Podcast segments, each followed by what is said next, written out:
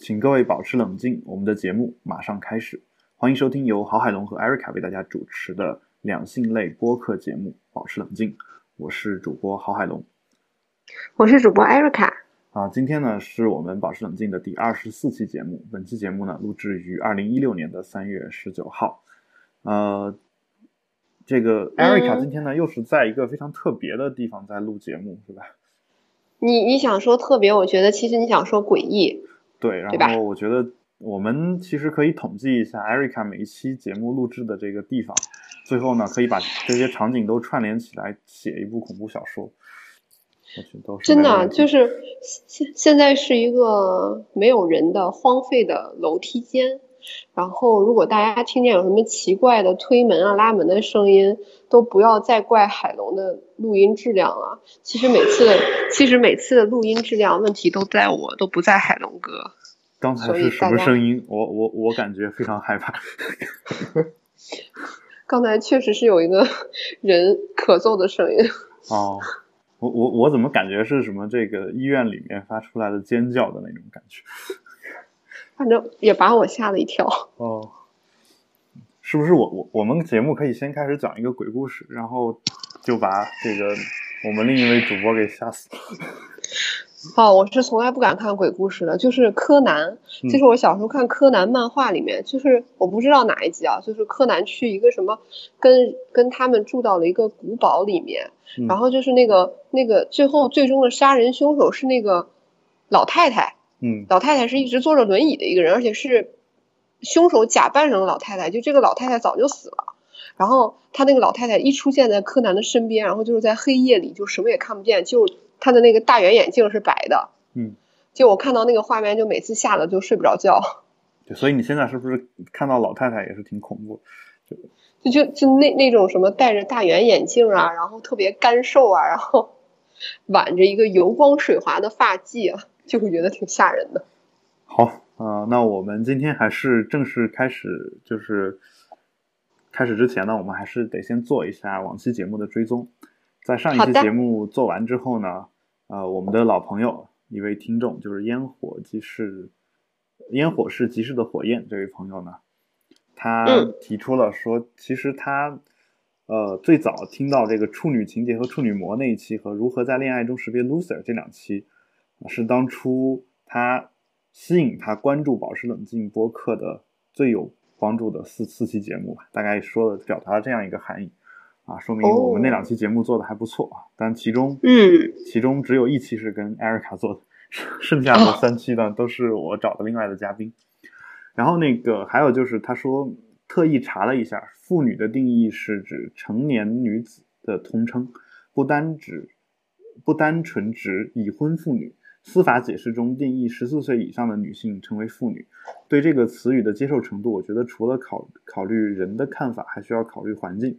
比如说“小姐”这个词，不同环境相同的人就不一样。我准备有时间看看被劫持的私生活啊，我觉得这个肉唐僧得给我们节目稍微赞助一点广告费，要不然对呀对呀，他这个书应该因为我们的节目也是卖出去不少。那 是啊，不过他这里面提到了一个词，我倒觉得还是。挺值得一谈的，就是所谓的这个“小姐”这个词，这个词好像就是是污名化，也是很长时间的这么一个词吧。但是我记得我在大学的时候会嗯接触一些就是广东的一些朋友，就是他他们会说说他们在在来北京之后嘛，我们去餐厅吃饭都是叫服务员，然后呢。呃，结果在北京叫惯了，回到广东之后也喊服务员，然后就他的高中同学就会给他投来无数的鄙视。啊，就是现在在广东那边，服务员还是可以叫小姐是吗？对，应该是应该是可以的。对，所以其实其实我觉得就是说，确实是一个非常分场合的这么一个呃称呼，而且呢，其实在一些正式的场合，像 Miss 是什么什么这种。你除了翻译成某某小姐，有时候也很难翻译成别的这样一个词哦。至少我现在没有找到一个更加贴切的这样一个词啊。人家就是叫 Miss 什么什么，然后你翻译成什么什么女士，好像也把人家给说老了啊。当然，就是一些就是相对来说比较女权女权的这个朋友呢，可能会觉得说啊，为什么男的无论多大都叫 Mister，然后只有女的她要分这个已婚未婚，所以他们会呃新发明一个词叫 Miss，就是 M S 那个那个单那个缩写。对。然后那个呢，其实就可以直接都翻译成女士啊。但我嗯，这个呢，其实在呃英语和法语里面都有这么一个过程。法国呢，这个对于已婚的这种女性来说，或者说年龄看上去稍微大一点的女性，我们一般叫 Madame。然后后来就就那种比较小的那种女生，就没有结婚的女性呢，一般叫 Mademoiselle。然后这两个这两个词呢，现在的就是这个使用的过程当中呢，也也遭到了很多女权主义的反对。包括现在给我们外国人教法语的这种法国籍的法语老师呢，基本上已经不会不会给我们教那个 Mademoiselle 那个词了，他只会教这个 Madame 这个词。他说那个词国家政府已经规定要废止了，不能用啊，不能用的原因，对，不能用的原因就是可能有歧视的这样一个问题。哎，我忽然有一个比较题外的话，特别的好奇啊，海龙哥，嗯，就是你作为一个新东方教 GRE 的老师出身，现在已经不在新东方了，对对对对对，就是就就就就是说明你的英语肯定一级棒啊，嗯，然后你又去就是去了法国。然后就是你为什么不去一个英语国家留学呢？因为你本身英语说的已经很好了。这个的话，可能比较熟悉我的朋友都知道嘛。当时是因为呃为了女朋友去的，然后哦这样啊，对是，然后后来也没有在一起啊，这是一段一段不 堪回首的往事。哎呀妈呀，我怎么哪哪壶不开提哪壶？不太想聊这个事情啊。其实其实你如果 关注一下我的社交网络的话，其实对这一块的事情应该是比较了解。当然，我必须承认，就我跟艾瑞卡认识的时间呢比较晚，所以他可能对我的这些这个黑历史呢不是很清楚 啊。当然也是，我我我会送你一份 生日礼物作为补偿的。今天是海龙哥的生日哦。啊，谢谢谢谢。然后那个大家也可以送礼物。哦。好，谢谢。估计是没有人会送的啊。那个呃。大家能就是艾瑞卡在节目里面特别，既然特别提出来了，那我我觉得今天能够跟他一块录这个节目呢，也是非常的开心。就所以今天这个节目呢，是有一个特殊意义的这么一期节目。嗯嗯，对。然后呢，就是呃，当然我我后来去了法国呢，我顺便可以说一句，就其实我的法语并并不是很好，或者说压根儿就不会说啊。我的这个主要的能力在于可以听懂法国人说英语。这个在法国生活的人，或者说去法国旅游的人，会觉得这是一个非常非凡的一个技能啊，因为法国人的英语说起来就跟法语的发音是一样的。然后，呃，他说的那个语法是按英语走的，但是他的每个每单词也用的是英文单词，但每个单词的读法都是按法语读的。因为法语有一个特点，就是只要单词写出来，它就可以可以拼出来，可以读出来，不需要音标这些乱七八糟的东西。呃，然后就是跟汉语拼音差不多，所以呢，他们就会按照他们自己的习惯的方法去读，啊，所以呢，呃，会给去那儿旅游的人造成很多的困扰。很多人说法国人不愿意跟你说英语，有时候不不是这样的，有时候人家说的是英语，但是你没听懂，经常是这个这个状况。就是你比如说你问路，你要去去哪哪哪，然后你说这么一个话。呃，你问完之后呢，他他也给你指，他也跟你说，但他说的全是法式英语，就是他还觉得很开心，觉得帮到你了，但但你可能会觉得说好像一句都没听懂，对，就这种感觉啊。所以呢，就是大家如果去法国的旅游的话，其实我非常建议的是什么呢？你可以大概花个两天时间学一下法语的发音规则，学完之后，基本上法国人说英语就就能够。你大概能够朝着那个方向去猜，就大概能猜出来。不过就是在欧洲旅游有一个好处就是，呃，你去一些国家、一些地方呢，由于是一些福利国家，可能呃，就是大家都比较懒散。懒散的好处就是，你如果找不到一找不着一个什么地方的话，人家就直接带你去了。这个我在意大利有过这样一个体会啊，就我去米兰的时候，我要去参我我就是。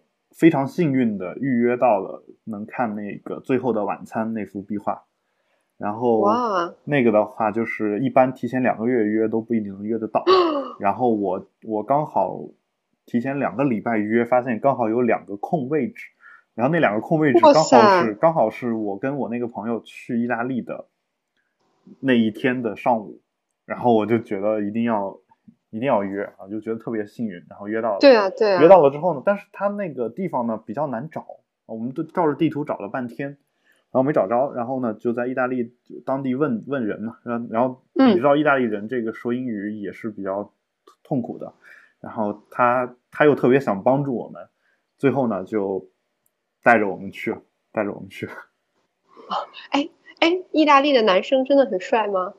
嗯。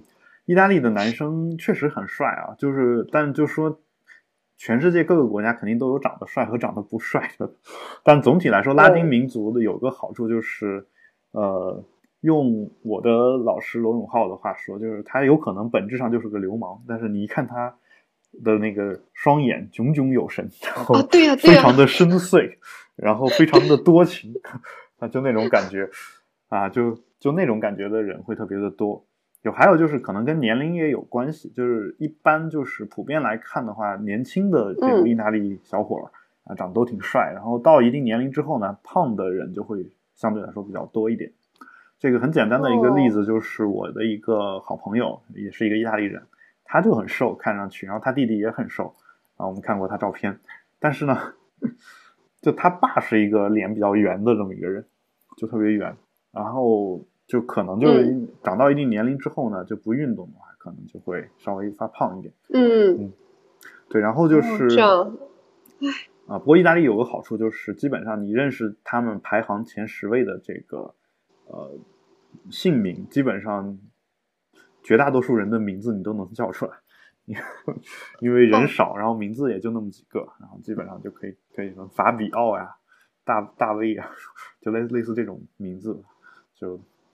特别多，好，那我们说到呃这个，我们还是得聊回我们今天的这个主题啊，就是这个两性的一个播客节目啊，是的，是的，对。然后你刚刚说这个意大利人比较帅啊，呃，确实就是说帅是一方面，还有一另外一方面呢，就是他们可能也比较注重这个人的外表啊，比较注重这个衣着的得体，包括行为的得体。但这些得体呢，我还是那句话，觉得。肯定是跟我们这个生活节奏有关系。就是我在意大利发现，早上九点多、十点的时候，大家都在咖啡厅站在吧台上吃早餐，然后可能一人一个 croissant，然后再加一一杯这个咖啡，一小杯这个 espresso，然后一个那个一杯白白水，然后一天开始就开始吃这个早餐。我觉得就那个感觉是非常棒的，就非常好的。在那种情况下，你才能说保证我在路上碰到一个人。啊，就不小心就是撞了他一下，大家会觉得非常不好意思啊。或者说我们嗯上班的时候呢，我可以从从容容的走，我不用为了为了这个打卡，我一路狂奔到这个办公室，然后最后进了办公室上气不接下气，那个状态。相信你一个任何一个人一旦出现了那种状态的话，可能整个人的那个形象会受到一些影响啊。还有包括就比如说这个早上起来，可能他们都会。男女都一样嘛，都会梳洗打扮一番，然后呃，这个哦，把这个什么什么，一般中国男性不修剪的这些胡子呀，稍微修剪一下。嗯啊，中国男性一般都是要么全刮了，要么就一直留着，那就很少有说我要把胡子就是有一部分刮，一部分留着，就修出一个造型的，这种比较少见。对对对对，确实是。然后还有就是，就就包括我在法国也看到一些男性，就是包括那种吧台的，就是。小弟，他那个胡子也是，你看他都是每天，甚至是可能专门有那种刮胡子那种工具修好的，就每天他都一丝不苟的就那么一个形状，就他肯定也会长嘛，但他每天形状都是一样的，所以就就比较认真，然后就是可能会会刮这个鼻毛呀什么，就剪鼻毛啊啊，这个好重要，这个好重要啊，对，剪鼻毛，然后修剪眉毛也会。然后，对，就就我最不能忍受的就是看见，我必须要吐槽，不管是相亲啊还是什么的，看见男生，男生的鼻毛，对，从鼻孔里面露出来，天呐，我简直，对，然后要崩溃了。甚至我听说过一些人还会修一下这个腋毛什么的，这个就当然这个可能就比较少见吧，就是因为，嗯，呃，不是比较少见啊，就是说这个呢，可能是因为就每个人对这个体毛的这个。呃，喜欢与否是不一样的。就有些人会觉得男性身上一定得有点毛，有些人觉得说这个毛茸茸的也也感觉不是很好。这个的话就可能就因人而异了。但是他就是说我，呃，我觉得如果这样好的话，他肯定会这样去做的。然后再加上意大利这个西装啊，都做得非常好吧？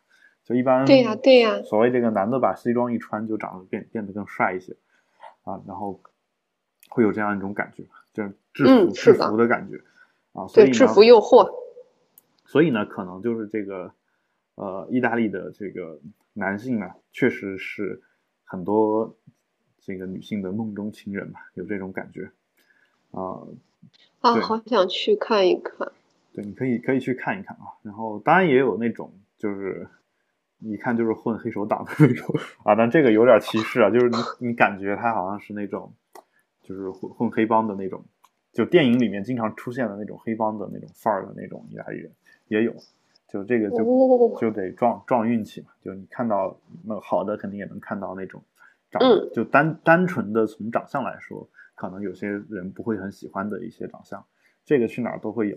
啊，但总体来说，就是包括我们亚洲的男性去看欧美的女性，因为他们的那个普通长相，其实就是我们亚洲里面审美上的一个追求嘛。比如说什么高鼻梁、大眼睛，啊，眼神深邃啊，然后甚至金发碧眼，等等等等，这些呢都是一个我们的一个追求。所以他们的话，可能在互相看这些东西已经很习惯了，所以他们要在追求长得更漂亮的时候呢，可能要求就会比较多。我们的话，可能看上去，因为这种人。在国内毕竟比较少见，那你你看的时候可能会觉得大家都长得很漂亮啊。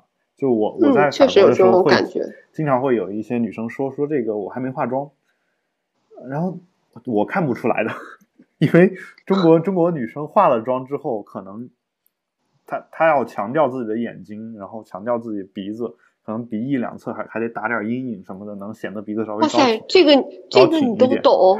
然后但但。像欧欧美国家，他们本身鼻子就高，所以其实你不用打那个阴影，可能也挺好的，是吧？有这种感觉。有 有。好，那我就这这个其实就是一个我们对欧美女人的一个刻板印象当然，你在那边长期生活的话，你会逐渐的能分清楚她们谁是谁。我一开始去的时候也分不太清楚，尤其是这个，就我一开始以为他们自己是能分清楚的。啊，就后来发现他们自己，也就是说，白人能分清楚白人，黑人能分清楚黑人，黑人白人之间互相也也不太能分清楚。就我问了一些人，他们说，其实，呃，就我们有一个同学是一个黑人嘛，然后我跟另外一个这个白人的同学，然后我我就问我说你。我我们这个亚洲人分辨你们欧美人是有困难的。我说你你们自己分辨是不是没问题？他说有时候也得看。他像比如咱们班那个谁谁谁，然后我我上一次在我们校园里面看到一个黑人，我以为就是他，然后就上去跟他打招呼，发现不是，就也会有这种情况。然后还有很多人会问我说怎么去分辨这个中日韩三国的人？说为什么你们一眼就看出来了，我们就得就我们就好好像所有人都长得一样感觉。我说，其实我们也不知道，但是，但是就有感觉，就能感觉出来，对 对吧？就中日韩的感觉还是挺强烈的。不过最近这个我国受日韩文化影响，我估计不远的将来也很难分辨出来。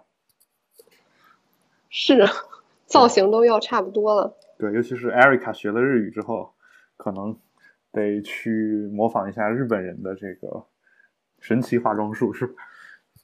哦，对，就是那种只画一半脸，然后完全跟另一半脸完全不一样的感觉。不，我就不化妆，我直接去日本整容好了。那你为什么不去韩国？啊，哎，其实其实韩国好像整容并没有大家想的那么的好。哎呀，其实我也不是很懂啊，隔行如隔山。是这样的吗？就是说你你想为什么呃，在中国我们看个这个牙医啊什么的，你会觉得特别的快，是吧？有这种情况吗，在欧洲的话，可能给你拔个牙，可能得拔一上午；在在中国，可能一小时就拔个三四颗都没什么问题。哦，为什么差这么多呀？因为中国医生经验丰富。哦，你明白吧？就是对，就就你们，你看一天得挂接多少个号是吧？就这个问诊的，像欧美，他一一上午就一个病人，下午都不一定工作，就回去写论文去了。就有可能有这种情况，所以，呃，所以就说你韩国这个整容好不好，我隔行如隔山，不太容易判断啊。但是我觉得它不会太差，因为整容的人数比较多，然后在世界范围内又有了这个声誉之后，世界各国去那儿整容的人也挺多的。那在这种情况下的话，我觉得他们的医生至少经验丰富，那他们做的东西肯定不会说风险特别大。我我是我是有这么一个感觉。嗯嗯。好吧，然后那我们今天要聊我们的两性类，两性类。对，我们一直在，我们两个一直在跑题。我们一直在聊两性的东西啊，其实就到底是对吧？我我们说的是男性为什么吸引人和女性为什么 吸引人的问题 啊。然后那个，我们来再接着聊一下这个一个话题，叫中国人幸福在望啊。这是我们今天的第一个话题，就是潘绥铭教授呢又写了一篇文章。中国人幸福在望，幸是那个两性的幸啊，就我可能前后鼻音不太分啊，这点大家谅解。中国人幸福在望，就他说近些年这个幸福这个词呢，已经在呃已经成为中国民间的这个流行词，表达了人们对于美好性生活的无限向往啊，有这么一个情况。然后他他然后呢就做了一个这个呃统计的这个表格。做了一个统计的表格，他发现这个，呃，就整体上来说，男性的性障碍是有所减少的，女性的性障碍也是大幅减少的，有这么一个情况。所以说，其实中国人在两性这方面呢，可能变得更加的，就是性愉悦感会变得更加的强，这样一种感觉。就是那这样，对啊，这是一件好事儿啊。对，是一件好事。但是好，好像。其实除了潘教授这篇文章之外，好像没有人特别多的关注过这这个东西，或者就就给我的感觉就是，好像中国人对性这个事情还是处在一个呃不怎么放得开，然后也不怎么想要去追求这个里面包含的愉悦感的这么一个感觉。倒是潘教授这个文章好像呃描述的大家确实都在大有进步，大有起色。对是这样的，就是说我，嗯，我觉得是这样的，就是你，你虽然你说说你感觉好像大家都比较保守啊，就不愿意去谈这个事儿，但是你，如果你有兴趣的话，你可以啊，当在合法的情况下，在对方同意的情况下，你可以试着去把你的好朋友的一些电脑打开，然后你看一下他搜索引擎的搜索历史记录，然后，然后就是你可以，你也可以就是去，比如你有了男朋友之后，你跟男朋友之间聊一聊。你你会发现，其实你你自己跟男朋友或者是跟你的老公去聊的时候，呃，你肯定不会有太多的忌讳吧？对对，在那种情况下的话，你可以就由己推人嘛。就其实很多人在跟自己最亲密的人聊这些事情的时候，可能都没有什么太大的忌讳。我倒是觉得说，这个就这个统计数据恰恰表明的是这一点，因为传统上这个男性有一个这个特点就是。呃，说我反正我我爽了就行了，是吧？我才不会去理会这个女性的这个想法。是啊，对，而且传统上中国传统上也没有对这个针对男性的这个性性道德方面的一个约束啊，所以啊，当我说的性道德，只是说已经确定了关系之后，两个人做爱的时候这种感觉。所以其实早年间的话，嗯，就无论这个，比如说做的这个时间的长短啊。女性有没有达到高潮啊？这些事情呢，可能都都是一个男生不用去关心的这么一个事情。但是，嗯，现在呢，你会发现，其实女性对这方面的要求越来越高了。你不觉得吗？就是其实，其实你对啊，你你会你会去骂骂他废柴或怎么怎么样，然后就在这种情况下，其实男性的压力是更大的。男性的压力是更大的，所以这篇文章里面有一点就是，他确实好像是女生的要求确实是在变高。对啊，他说这里面，对这里面有就是这种什么，就是有一些这个性障碍呢，它持续的在下降，尤其是这个在呃持续两个月以上的这个情况在下，在就是一直维持在一个比较小的一个值，这个事儿是意味着什么呢？意味着说，呃，他偶尔间可能会有那种。就是勃起困难啊，或者是一些别的一些，就是两性的一些问题吧。但是呢，对，呃，可能他现在已经不会去汇集就汇集记忆了。就是呃，他会去看，对，会去看，嗯，而且他会觉得这个事情很重要，就你，你觉得这个东西可能关乎到我下辈子的幸福，不会说觉得说我，我这个，呃，就是反正那个地方的事情我不太愿意提起，就，我我相信这个确实在有改变，对这个心理方面肯定是有一些，哎，对改变，哦，不，就是我又想起来，嗯，不过可能是。一两年前了吧，然后哎，去年还是前年，就是开一个性学会嘛，嗯，就全国的性学会，呃，但是其实我当时印象不是特别清楚，因为那个会场是分为男性性学会场和女性性学会场的，嗯，然后 女性性学会场就没什么人，你知道的，然后主要是搞女性性学的其实也不是特别多，然后我们不就听的差不多，然后老板老板们就说你你们可以去隔壁听一听。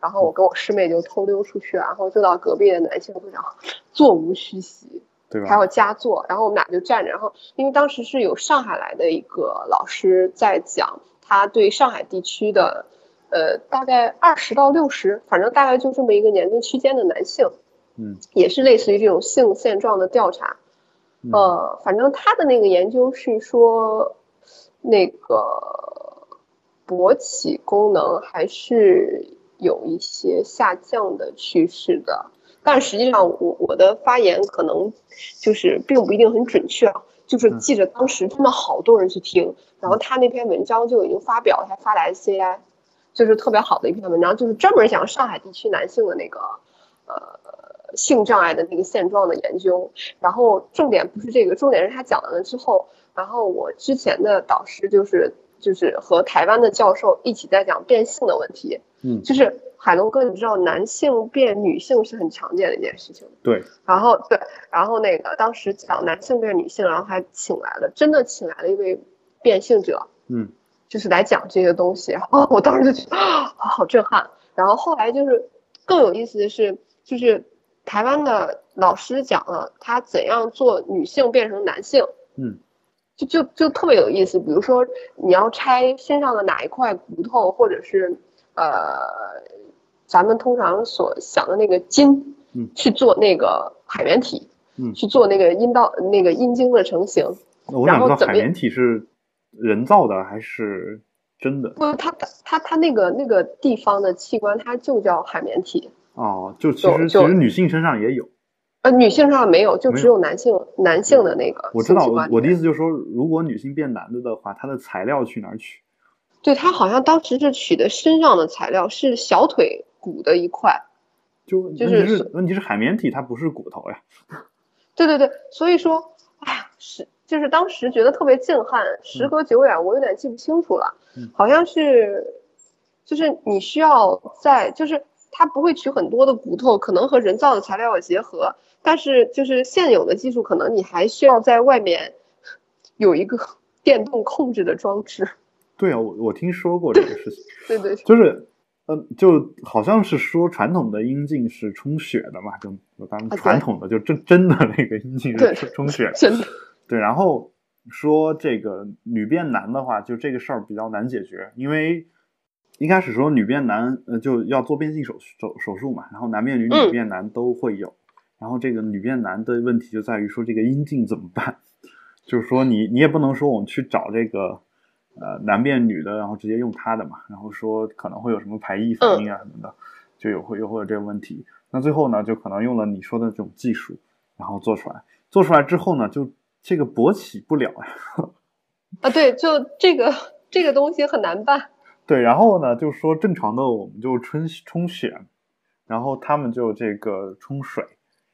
啊，是是，对吧？是有这样解决的，对对，用冲水的办法，但这样的话反过来就有一个问题啊。其实，一般来说，女性有时候会要求男性时间比较长嘛，就可能会长一点会好一点。就这，当然这是一个坊间的误传。其实两个人最好是找到一个比较合适的时间会好。嗯。但是，就是说，这样的话就有一个问题，就是你如果是用电动的，然后冲水的，那个时间就想多长就多长。啊，对呀，对吧？这个想多长就多长。这个时候呢，你如果是。呃，就是你跟你的伴侣做的话，可能会还好。但如果就当时的另外一个社会学教授就周孝正说，说这个万一你去你去嫖娼，然后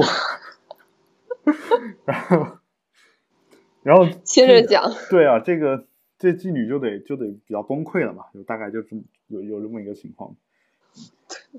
不过我我我倒很好奇，就是说这个如果是变性人的话，他他这个用冲水的这个阴茎在性爱的时候，他会有快感，或者他跟哦我跟正常人的快感一样吗？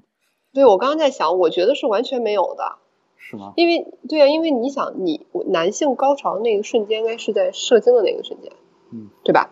所所以说不一定，那个但是姑且你可以这么理解啊。啊，对，书上是跟我这么讲的啊。然后，对呀，所以我觉得，因为你你这个那一瞬间是需要好多那个本身男性的，就是那个呃那个神经系统啊，还有你的那个物理结构啊，包括睾丸到输精管这些地方都都要一起去操控的。嗯，就你只是给变性人生生加了一个物理的器官而已，但是你根本没有办法去营造这些化学反应。但我反而觉得。就是一个变性人，他有这么强烈的一个需求，只是想满足他心理上的，就是就是那种海龙哥，我我可能描述的没有你那么好，就是就是你怎么样去转述的这个像有点对我我终于能有一个男性的身体，然后去跟一个女性去做这件事。我我说的可能有点就是不太恰当，这个比方啊，就可能有些人会会会骂我，但我我我可能比较形象的一个理解，是不是有点像？过去太监去娶一个妻子，那种感觉。哦，嗯，就是他他他的目的是满足自己心理的一个需求，而不是生理方面的一个需求。对对，但就是说，当然我我我这个说法就我我并不是说所有变性人就会这个心里就会有像太监一样或者怎么样。对对，我们不是这个意思。对我只是举个例子去让大家去理解一下那个状态啊。但就如果有我们如果有变性人的朋友听到我们的节目，如果我们有描述不准确的。也欢迎给我们来反馈啊！我并没有说去指责你们，或者是觉得你们不好的这样一个意思。是的，如果你们能给我反馈的话，我们会在下一期节目或者以后的节目当中做一些澄清。嗯，嗯，哦，对，有一句话就是当时我忽然想起来，就台湾老师说，满足了他们站着尿尿的愿望。哦，这个这个很特别重要，好像对于就是变性的同志们来说。就那我那我的我的问题就在于说，他的那个就是站着尿尿的时候用的那个器官是他人造的那个海绵体中间有一个眼儿是吗？我觉得呃应该是，然后他肯定可能会把输尿管改一下走形，因为你想男生应该是膀胱，然后啊我的解剖都还给大学老师了，嗯，就是肯定是。呃，膀胱连着尿道，对男性的尿道比较长，嗯，然后你的阴茎里面有尿道，还有就是七里拐弯的部分，然后通到膀胱，膀胱上面是输尿管，输尿管上面是肾。那女性然后也是膀胱尿道，然后尿道口。那我我的理解就是，只要做一个膀胱接到那个呃有一个人人工的管道，给它做成不就行了吗？那个尿就可以排出来了，但是至于怎么做成，好像还是挺困难的。我据说他们要放很久的那个尿管，就是做完手术之后。那个，我问，我问一下艾瑞卡，你有没有站着尿尿的这个需求？没有。这个其实，其实现在有比较简便的解决办法，就是什么？其实就参加这种户外运动的朋友，可能都有一个装置，就是。他至少知道有这么一个装置，就你可以在淘宝或者什么地方就很容易的买到。是没有为了没有厕所解决的问题是吗？对，应该是吧。但就是说有有很多女性会用那个东西直接来站着尿，就 有那么一个装置，你可以去呃淘宝上去找一找，可能会有。好，我一会儿就去搜，好好奇啊。对，然后那个那个东西就是呃还有还有一些就是就是说那个东西可能可能还是有些问题啊。不太舒适啊，有些人会把它给改改进一些，然后也有一些众筹的项目，好像就是在在生产这个东西去卖啊，就你可以去看一看，我觉得还挺好的。嗯，对，然后呃，这里面就是讲到这个，你刚刚讲到说这个男性的这种勃起障碍，或者说这种性方面的疾病，其实有有所上升的。其实你你从潘绥铭的这个调查表也能够看出来。他主要想强调的是什么呢？是说，呃，偶尔出现这个事情的这个比率啊，其实还是有一些上有一些上升，或者说维持不变啊，下降也不是特别剧烈的一个下降，有时候。然后呃，但是呢，他们会在这个两个月之内把这个事儿给解决掉，就两 持续两个月以上的这种比例是跟偶尔出现的这种比例呢，下降的就特别的多。嗯，而且呢，而且呢，就是这篇文章也讲到了这个，呃，说男人中间有一种所谓的什么金枪不倒的理想，说其实只不过是一个神神话而已啊，很可能。恰恰是因为有些男人过于追求她，才造成了自己的焦虑，啊，反而增加了这个性障碍的可能性，啊，我倒觉得说，首先这是一方面啊，然后就是包括这个女性对这个事情开始越来越在乎，然后或者说敢于表达自己对这个事情的在乎和想要，呃，也也给男性造成了一些压力，然后呢，可能在这两方面压力的这个驱使下呢，可能也会，呃，由于焦虑。造成一些性障碍的一些问题，我觉得也有这个这个方面的一个原因。啊，这是是的，对，这是一个我我的一个想法啊。不过大家有兴趣的话，还是请欢迎大家去自己去看一下这个表格，这个文章的链接呢也会放到我们今天的这个节目简介里面，有兴趣大家可以看一看啊。当然，如果你是用网易云音乐听的，那我就必须说一下，因为网易云音乐呢它不支持外链啊，所以呢。我只能给你放一个文章标题，然后你直接复制标题，然后去在网上去搜就搜索一下。记得 Google 不要百度。然后 啊？为什么？嗯，这个因为现在不用百度是一个政治正确的做法。好吧，这个。然后呢，我们想聊的第二个这个话题呢，其实就是。我们还是想说一下上期节目我们随便提了一句的这个高三女生被下春药的这个问题。好啊，这个这个标题呢，我我我找到了一篇这个也是荷兰在线上的文章啊，标题是高三女生被下春药，男生集体侵犯女生因缺乏参与。啊，有有这么一呃一篇这个呃文章，然后呢这篇文章的这个。里面讲到的，呃，一些这个观点说，这个从从这个三七女生节所谓的那些那些横幅和这个下春药的这个事件，能体现出一些共开，就是一些共同的特征。一个叫做公开违法，一个叫集体违法，一个叫视其他性别如无。是，就是公开违法和集体违法这个事情呢，就是是否违法呢？我倒觉得说这个，呃。这还很难说啊，就是当然下春药肯定是违法，这甚至是犯罪的一个行为。这个我们不用法律审判，我们自己可能也大概心里面是有杆秤的啊。至于那个广药的那个事儿呢，上上一期节目当中我也说过了，说他们这个是不是违法，就很难定定义嘛。因为对于骚扰呀、包括诽谤呀这种言论因言获罪的这样的一些法律呢，本身是特别难以认定的啊。但这个里面所讲到的这个事儿呢，就是。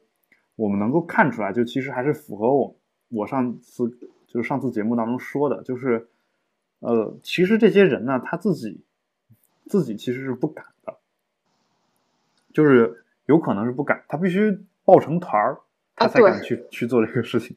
对，就让他一个人去对着一个女生女生说一些那样的话，可能是一个呃很大的一个问题。然后包括这个就是。呃，所谓的这个春药的这个事件，如果我相信啊，如果就让一个人去给下春药的话，我觉得也是很难很难成事儿的，就必须是两三个人伙同啊，就互相鼓励、互相鼓劲儿啊，应该互相怂恿啊，用这个词，然后去去做这个事儿才有可能吧。然后我觉得这个是这篇文章当中提到的一件事情。这里面提到的另外一个事情呢，我觉得非常的值得我们就是讨论一下。就是，嗯，说为什么为什么这个就是明知道这样做不对，却还是要借着这个口子去发泄，尽情意淫，而且是集体强制让他人成为自己的意淫的对象。说为什么是这样？然后呢，他说因为再也没有其他其他发泄的途径，每个社会都需要发泄自己恶的一面，越是理性的社会越是如此。嗯，美国的学校禁酒。半开放的是大麻和性，然后加拿大大学校禁性，开放的是酒。九十年代以后以前的中国大学生禁信，求助的是烟和酒，当然还是有偷偷的信。再往前追追溯去，五六十年代全世界什么都禁，全球的学生找到的就是运动，五四五四也是如此。就是说，呃，就是用一个术语说，我们有这个里比多的时候，我们总得要发泄出去。然后他说，在中国的如今的中国，整个社会禁烟和酒，然后性就成了一个最重要的一个发泄渠道。然后另一个途径是买，不过已经被商业社会扶正，呃，为扶正为对经济和社会的一个贡献。然后他说，烟酒在民，容易被人监督；性却是可明可暗。以前是暗偷看黄片，现在可是现在学校不禁止性了，做起来就没有那种被禁却要偏要纵的违法的快感，开始向明处发展，却又无法明做，只剩口淫，而且是集体的口淫，说喷发的厉害，是吧说明在明着开放的同时，暗中压抑的也许更厉害。社会要求什么处女啊、处男，就也就只好。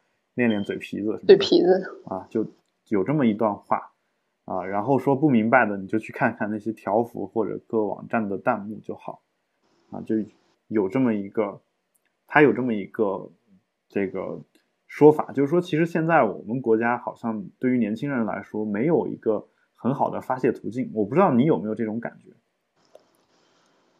唉，哦，不好意思，我在沉思。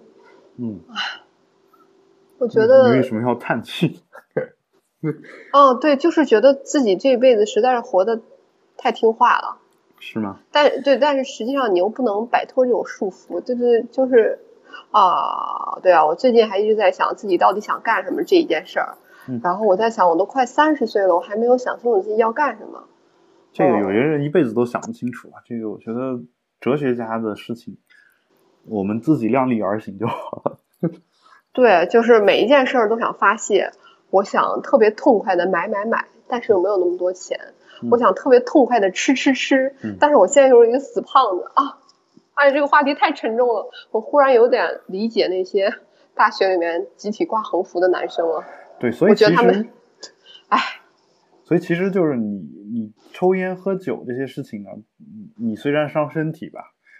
啊，就喝酒先不说，你抽烟的话，其实不会让你变得太胖，对吧？然后，对，但是由于被人监督，可能我们从小就没有办法去抽啊。女性可能更是如此，整个社会可能对女性抽烟这个事儿，在中国，就就主流的社会呢，可能还会有一些特别不认同歧视。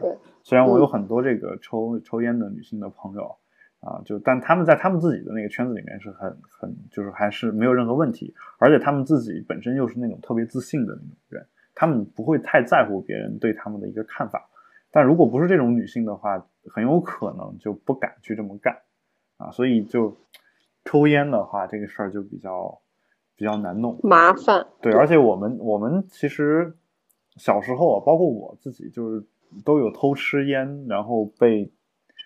偷抽烟啊！我们我们那边抽烟，我们那边抽烟的那个我说法就叫吃烟，就一个意思。然后呃，就会被家长抓住，然后骂呀什么的，这种事情是有过的。就是所以呢，在这个过程当中呢，后来当然就是说家里面不管的时候，我自己也也抽过。但是由于你从小没有养成这种习惯，啊，然后后来你你反正抽也就是那么那么回事儿吧，就。也就慢慢的也就不抽了，大概就这么一个情况。呃，喝酒呢，就是这个在呃中国也有一条法律叫做禁止向未成年人出售烟酒，有这么一条法律。但是我其实倒觉得说，在中国好像这个这一条管的并不是很严。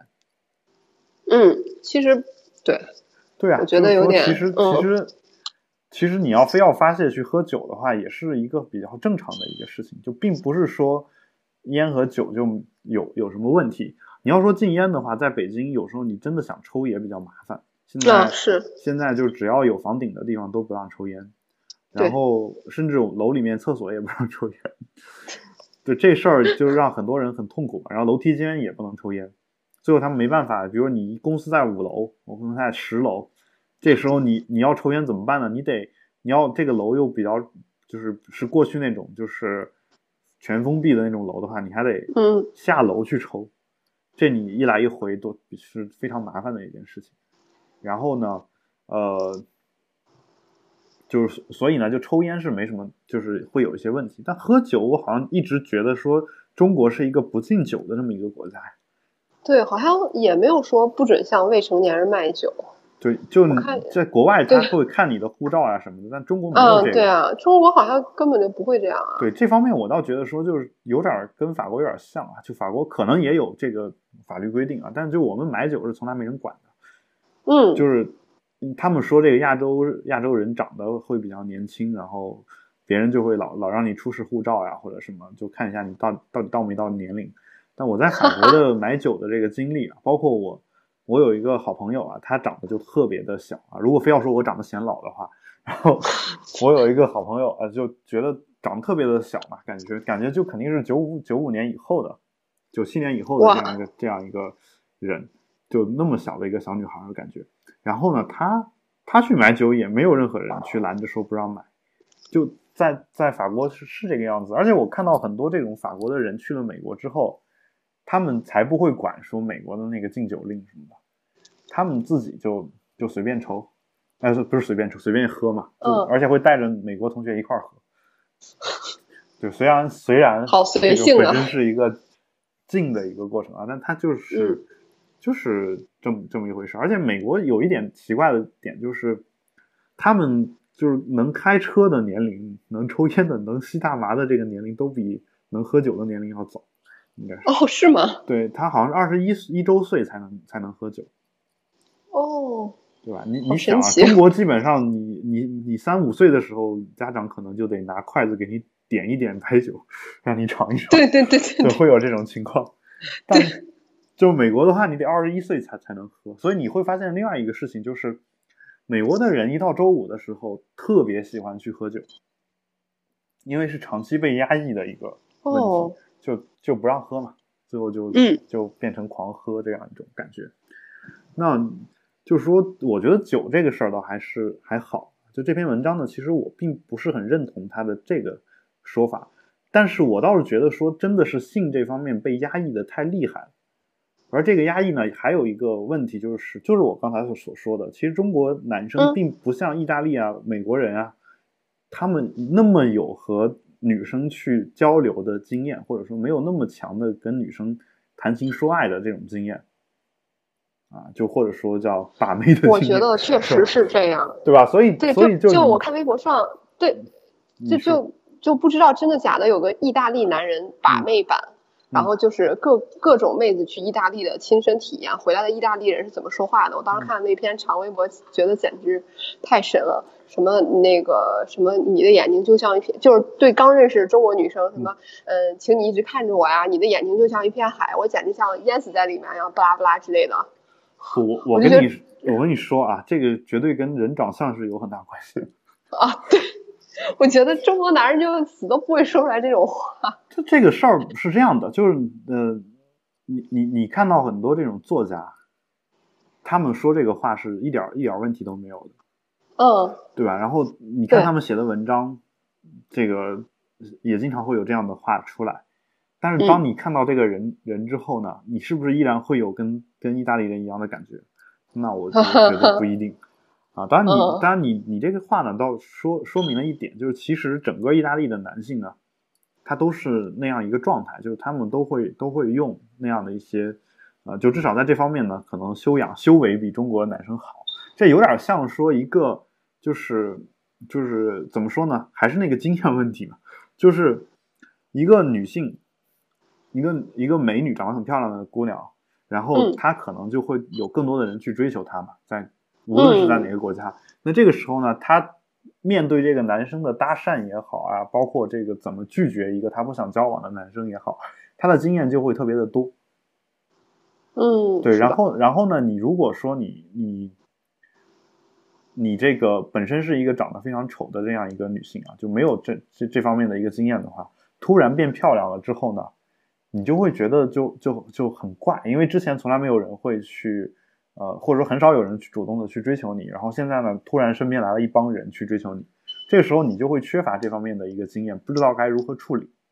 这个这事儿好像有一个电影，就是说的是这个事情，就是一个什么这个女性，就是我忘了是整容还是什么特异功能。美女的烦恼。对，好像是就是有韩国的一个胖女人，就就就就就变得特别瘦，特别美。嗯。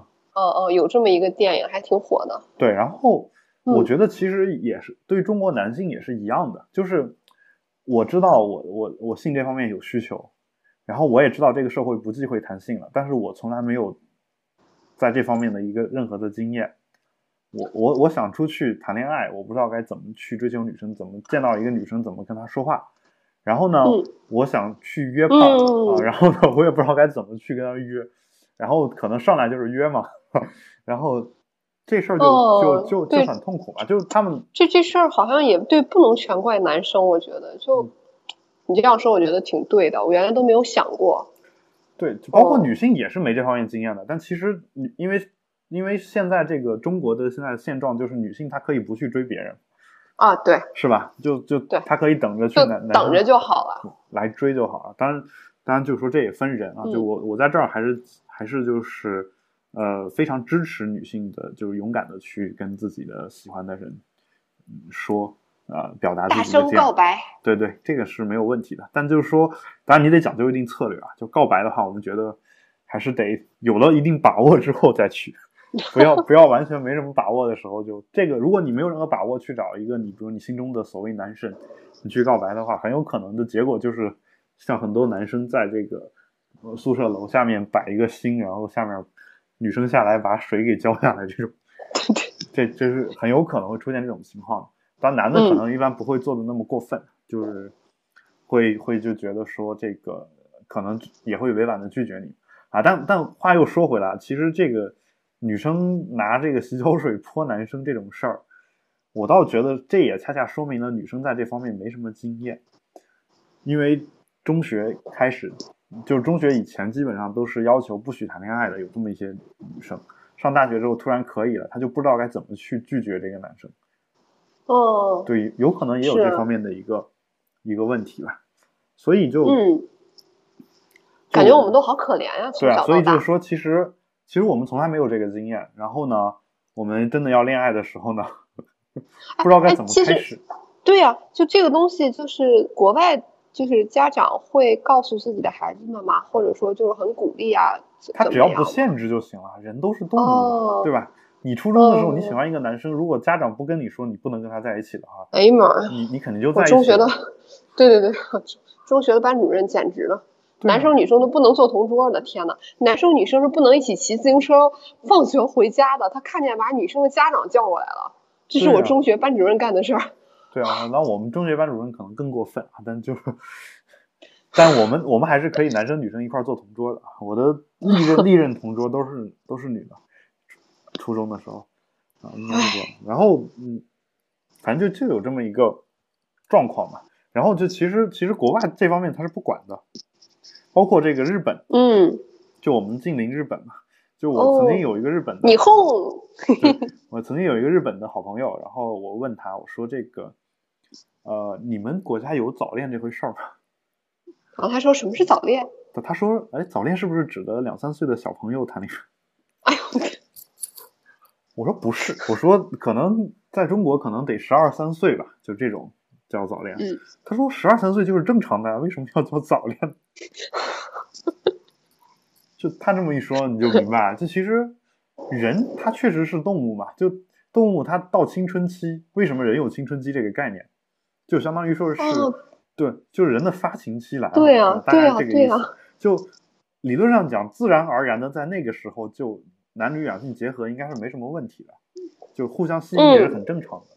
但我我们的国家却要让你压抑这样一种冲动，一直到二十多岁，对，一直到二十多岁，等到男生的，唉，等到男生性能力最旺盛的时候都已经过了，天哪，我觉得好伤感啊。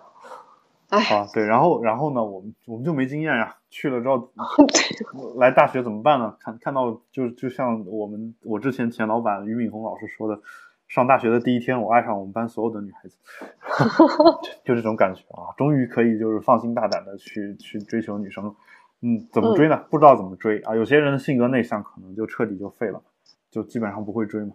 就这个，当然我说彻底废了，肯定也不是说有有对性格内向的人有什么这个意见啊。就其实我自己也是性格很内向的这么一个人，但我好在什么？我我在于说，我从小就被家里面鼓励说，一定多多跟人说话，多跟人交往。就而他们会觉得说，我不跟人交往是病，就是就是，而且因为 因为他们一直觉得说我这个人人际交往能力不行啊，就有这有这样一种态度。然后呢，从小在这种熏陶之下呢，我就出去老跟人去这个主动的去说话嘛。所以其实我我上大学也是一个很很就是很。就在追女生这方面也是经常碰壁的这么一个人，就对啊，但你你你只有这个历练过了，你才能够有这个经验嘛。你现在回想起来，你之前做的很多事情就特别愚蠢，但你你不试，你怎么知道那是愚蠢的？就这种事儿，这种事儿你总得去多多经历一些，你才能慢慢才能知道该怎么去处理。就这男女男女双方的这个事情做到一个什么程度是一个正确的选择，等等。嗯，就包括说两个人在一起的这个相处。你你应该管他多少，不管不管他多少。说你你说你一点都说不关心他也不对，但你关心过度了，你又会觉得说对方又会觉得说没有私人空间。你有时候你自己也需要有些私人空间，等等等等。那会有这样的一些问题。这些问题呢，在我们上大学之前都没有没有任何的经验。那最后你发现只能意淫，只能只能意淫，我就没办法就。从高中开始，我们就开始看这个色情小说。嗯啊，对我我有所耳闻，对吧？就基本上，嗯，对，岂止高中啊，就初中就我们学校就有看黄色录像，这都没有，就很多。但当然就是说我，嗯，这是我听说的啊，我没有，呃，我在节目当中我并不能说我把谁给供出来或者怎么样，就他们是他们是有有这样的一些人的嘛。所以就其实其实是呃。初中开始，我们就没有办法去正确的去在现实生活当中去追求男女两性之间的一个和谐的关系。嗯啊，那到最后我们就就没办法了，最后这个被憋了，从青春期开始一直憋，至少憋到高中毕业啊，说少也 少说少说也憋了六年，憋了六年的这个就是生理的最基本的。几种欲望之一，要求。然后在大学的时候，急需要有一个出口。这个时候家长也不在身边了，社会也认认为你们去追求女女性是合理的一个做法。那那我就自己得往出，就是喷薄而出，是吧？那那这个东西，这个东西要发发出来的时候，你又找不到一个正确的方法，最后就变成这个这个情况。唉对啊，所以感觉我们的社社会还有很长的路要走啊。嗯，唉，唉，这个就就，但我就觉得啊，就其实很多很多中国人他会说说我们中国人跟欧美人不一样，就说这是一个民族的问题啊，或者体制的问题。他说的体制指的是身体素质的问题。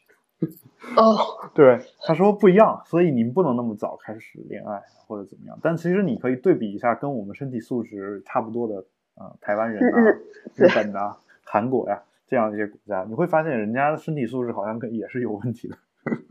但是，甚至还还有一些人是被我们国家的人瞧不起的一些人啊。当然，我不我我不太同意这种瞧不起的做法。但你既然你瞧不起的人，人家都可以这么干，你自己就不能这么干。这个我觉得很很奇怪的，包括说，就最早其实我们这边说不让早恋，包括结婚的年龄都这么晚，可能有一个原因就是，这个有一个年龄呃原因是说这个呃怎么说呢就。嗯，说要计划生育嘛，晚生晚育啊，有这么一个这么一个做法。然后现在又要放开二胎，哎呦，对，但我觉得其实是这样的，就是你看现在中国男性的结婚的法定年龄是二十二岁，嗯，女性的是二十岁，这个在全世界范围内都算一个非常高的一个年龄了。是的，就你想当时当时意大利，我如果没记错的话，最早的时候男性是十四岁，女性是十二岁。后来后来修正法律说太早了，改成男的十六岁，女的十四岁。就在你别的别的国家，你再就是再那个规定的比较严，一般也到成年就可以了吧？十八岁以上基本上就可以。嗯，对吧？就中国好像二十二、二十这个样子，所以所以就整个就是有一种强行的把你的一个生理需求往后推的这么一个过程。我甚至有时候我在想说，幸亏中国有高中，就幸亏我们要我们是有那么多学习的任务要完成的。如果我没有那么多任务的话，我真不知道会出什么事儿。就如果在家长在管着，不让做这个，不让做那个，嗯，对对。不过还好好在一点就是，如果我们老家那边，比如说你高中毕业，就是或者初中毕业，你就嗯没办法再上高中了，或者说主动选择不上高中了，这时候家里就会逼着他结婚，哦，就是强迫给给他找一个这个合法的发泄发泄的渠道啊。当然，这个逼着结婚呢，就是。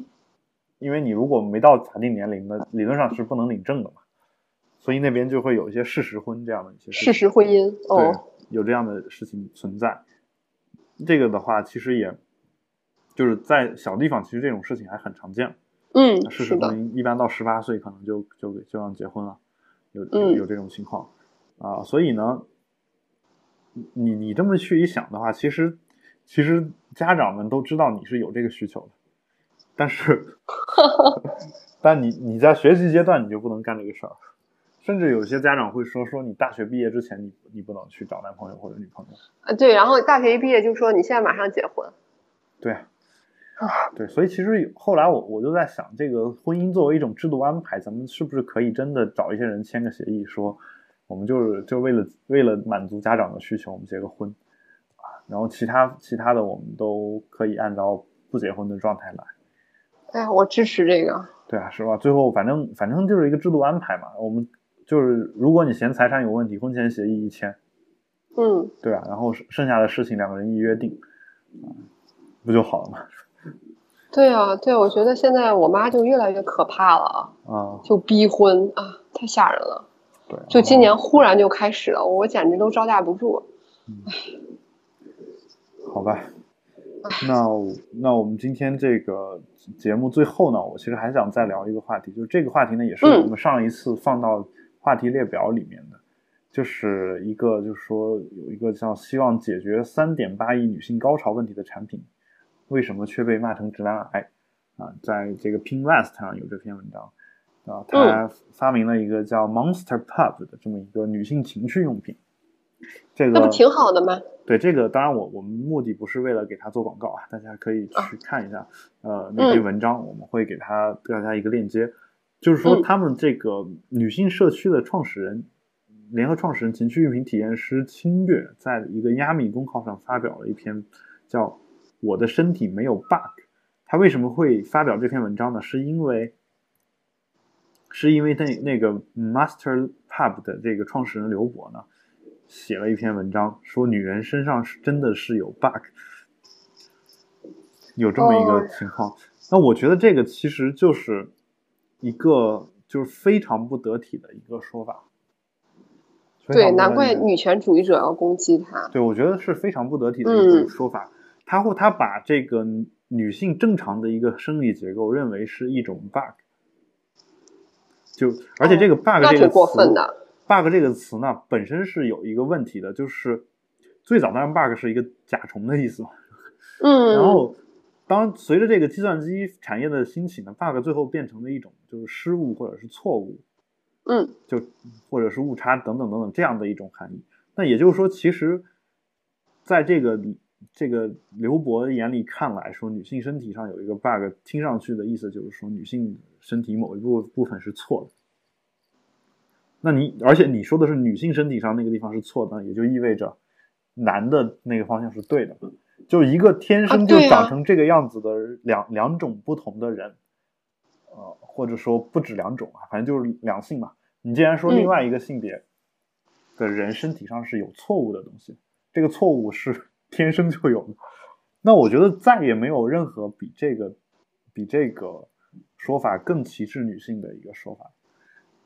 对啊，就特别过分啊！不攻击他才怪呢。对，而且我是觉得说什么呢？就是说，有时候我我我们会觉得说，啊，包括我自己有时候可能也会开一些比较过分的玩笑，当然那个只限于说特别熟的这种人，嗯嗯之间，而且那个特别熟的这种人呢，可能可能开这个玩笑的目的也是也是说，呃，对方也能够知道你开这个玩笑是什么意思的情况下，但是在一个公开的场合，有时候有些玩笑我觉得是没有办法去开的，就经常会你会碰到一些人，他说说我不就跟他开了个玩笑嘛，然后你就说我直男癌，说我不尊重女性或者怎么怎么样，这种情况其实。其实，首先来说，就我觉得，几乎所有的这种，就是玩笑呢，可能都会带有那么一点点认真的成分在里面。然后呢，对，就是因为你骨子里面对女性不尊重，有时候你才能开出这样的玩玩笑来。我觉得这个呢，其实是需要我们会去好好想一想的，因为这个事儿呢，不能说的太深，或者不能说的太正。因为你在平时交往的时候，跟朋友聊天的时候，我们难免会开一些玩笑。这个时候，如果你太认真了的话，你很有可能会失去身边这些朋友。就你知道，你会觉得说有你自己生活当中肯定也有些人就特别正，特别范儿特别正，特别积极，然后就是正义凛然，对，大气凛然。你你一说什么话呢，他就会觉得说你你这个话有问题啊，就你一定一定要政治正确或者怎么怎么样。嗯嗯。但是。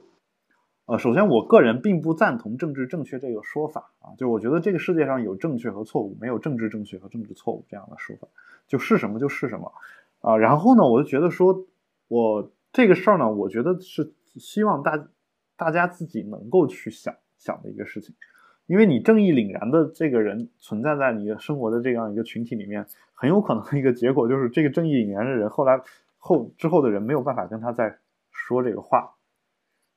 就没有办法去跟他再交流了。对呀，对呀，因为你说什么，听上去好像都得上纲上线或者怎么样。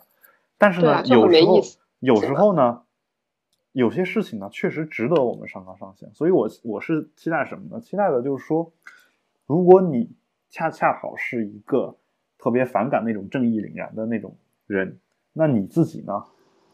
你自己在说话的时候，你自己一定要去注意一下，注意一下这种事情，就包括。就是嗯，比如说我我我觉得这个女性身体是没有 bug 的，那我就不会去开这个女女性身体有 bug 的这样一种玩笑，不会这么去说，嗯，对吧？所以，我我觉得，嗯，我觉得就是说，我们有时候对于那种就是特别正义凛然的人，有点过于苛求。对，这个度很难把握，就是反正就不要拿不适合的点啊。不过我觉得男性跟女性有时候真的是一个在火星，一个在金星。对，但其实你你说的那个那个书呢，我之前可能还推荐过或者怎么样，但后来我发现其实那是一种刻板印象。就随着我年龄的这个增长，我发现男人来自火星，女人来自金星里面说的其实就是承认男女两性的一个刻板印象的一个区别，然后呢，刻意的去维持这种两刻板的印象。对，然后呢？然后以达到两个人的一个和谐相处，这个事儿呢，我至于对不对，我觉得你只要自己觉得舒服就好。但我我倒觉得说说我们大可不必要这样，就有什么事儿说什么事儿。而且那本书书里面所描述那些事情啊，不是针对所有人都有效。就我发现里面有一些这个呃，有一些这个男性特别讨厌的这种点啊，就然后我我我后来就。我就说说这可能女女性真的是不理解，看那个书给我的一个感觉啊。但后来我我试着去跟女性的友人去谈这件事情的时候，他们说他们其实都理解，因为他们其实也不愿意，也不愿意被被另外一个人那个啊，不管是男的还是女的，就有一些事情其实是什么呢？其实是，呃，就那本书里面有一些事情其实是一个传统的男女分工的状态下所形成的一种刻板印象，就是。有点像说这个男主外女主内的那种情况下，有一些刻板印象是有这个传统因素存在的。那其实如果说男女两性都在外面工作的话，我相信没有任何一个人愿意别人在自己的这个正在做的事情上插手，没有任何人愿意在自己所做的事儿上指手画脚，除非你主动的去去求助别人。就是，嗯，我这个事儿我自己能搞定。在我我没跟你说我搞不定的时候，你不要主动给我提供建议。你这样提供建议的话，感觉你就是第一你在干涉我做的事情，第二呢，你你这个事就是感觉好像你对我是一种不相信、不认可，你认为我做不了这个事情，有这样一种感觉。就那本书里面会说这是一个男性的特点，但其实我发现在我生活当中接触的很多女性都有这个特点，而且她特别理解我有这个特点，因为她觉得说这事儿就是很简单嘛，你没没必要搞得像我什么都不会一样这种感觉。对，所以对对，所以其实其实就是如果互相不理解，那么其实最好的办法是去沟通，而不是说哦他好像是那个样子的，那我我好像是这个样子的，那我。那我们俩就就就一直维持这个状态就行了，我不会不要触碰到他那个点，他也不要触碰到我这个点。其实这个你能做到这一点的话，相信还可以啊。但就是说，有时候呢，完全可以相处的更好。又有一些这个笑话书上说说这个，呃，说一一男一女一对情侣嘛，一直白头到老，然后。呃，吃鱼的时候，男的最喜欢吃鱼头，所以他每次把鱼头夹给那个女性；然后女的最喜欢吃鱼尾，所以他每次都把鱼尾夹给那个男的。两个人互相夹了一辈子，然后他们都觉得对方特别爱自己。但其实沟通一下有那么难吗？就 对 对吧？就我们完全可以可以就是。既爱对方，两句话解决的。对我既爱对方，我们又可以把自己喜欢的东西都吃到了。结果就是我们一辈子都吃不到自己最喜欢的东西。然后，然后呢，就我们去歌颂这样一种爱情。那我觉得这种爱情是有有一点矫情的一种爱情。对对对，对吧？对，所以呢，这个其实是我想说的，就沟通可能是最重要的。沟通是最重要的。我们消除刻板印象最大的办法就是一个沟通嘛。就我们觉得德国人严谨，但是你去了看一些德国人又不严谨。觉得法国人浪漫，有些法国人比德国人还严谨，有这样的一种情况。所以其实就是说，你可能有一个刻板印象，这个没错。包括你看到一个人长得丑，你不想跟他说话啊，或者长得不好看，或长得很凶，像某流窜杀人犯这种情况都我都遇见过。但是呢，我不会说选择我就不跟他说话，因为他这一点。我会跟他聊聊一会儿之后，我就知道这个人是一个大概一个什么情况，我能不能跟他有共同的话题。所以呢，男性女性也是一样的嘛。就这个刻板印象，我觉得要消除的话，最好还是多了解一下。毕竟跟你在一起的是你面前的这个人，不是整个男性群体，也不是整个女性群体。你面对的德国人、法国人，也是你面前的那一个人，而不是整个法国人和整个德国人。对，对我我这是我的一个观点。好，那我们今天这个节目就差不多到时间了啊！感谢大家的收听。那么，然后最后还要祝海龙哥今天生日快乐哦！大家一定要一起祝愿哦！谢谢谢谢。那估计我们节目播出的时候，我的生日早就已经过了啊！啊，我是一个双鱼座的男生啊！啊，你是双鱼座？哦，没事，怎么没事？没事。你你刚才那一声怒吼将会让我们这个。正在收听我们节目的双鱼座的男生，产生一个非常不祥的感觉。好，那我们什么都没有。对，感谢大家的收听。嗯啊，如果有任何的问题呢，欢迎大家在我们的社交平台给我们留言。我们的微博是保持冷静播客六个汉字，我们的 Twitter 呢是 Keep Calm Podcast 三个单词连在一起。那我们的在网易云音乐上呢，也有我们的一个节目，你也可以在上面去留言。我们的 Telegram 的链接呢，也会放到我们节目的节目简介当中，也欢迎大家订阅收听。好，那我们本期节目就到这里啊，请各位保持冷静，我们下期再见，拜拜。